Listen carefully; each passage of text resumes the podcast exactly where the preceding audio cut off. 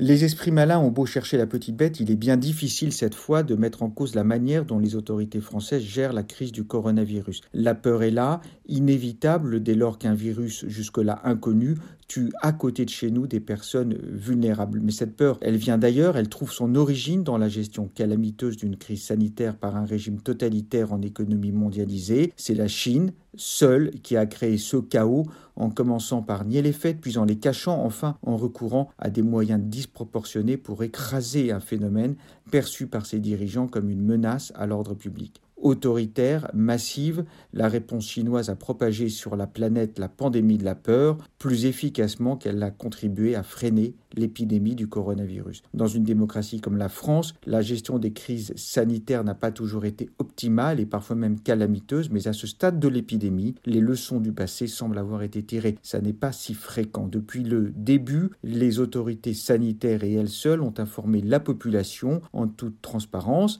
Elles n'ont pas hésité à dire on ne sait pas lorsqu'elles ne savaient pas. L'avertissement très mesuré lancé ce jeudi par le chef de l'État à la pitié salpêtrière est venu confirmer aussi que la France, comme l'Italie d'ailleurs, agit face au coronavirus comme une démocratie responsable. Elles appellent ces démocraties à la raison, invitent à s'en remettre à des experts dont les populistes redécouvrent soudain l'utilité après les avoir dépeints en suppôt de l'élitisme. Elles adaptent avec agilité leur parade à une menace qui est aujourd'hui plus économique que sanitaire, et ces démocraties que l'on dit malades démontrent enfin la solidité de leurs économies libérales et ouvertes quand des voix frileuses les appellent à se barricader. Quand bien même il serait possible de mettre l'hexagone sous cloche, la situation catastrophique de l'Iran, pays fermé par excellence, vient démontrer que c'est exactement l'inverse qu'il convient de faire pour se protéger. C'est la libre circulation des chercheurs, des médecins, des informations d'un bout à l'autre de la planète. C'est la confrontation des études et de leurs résultats qui nous sauvera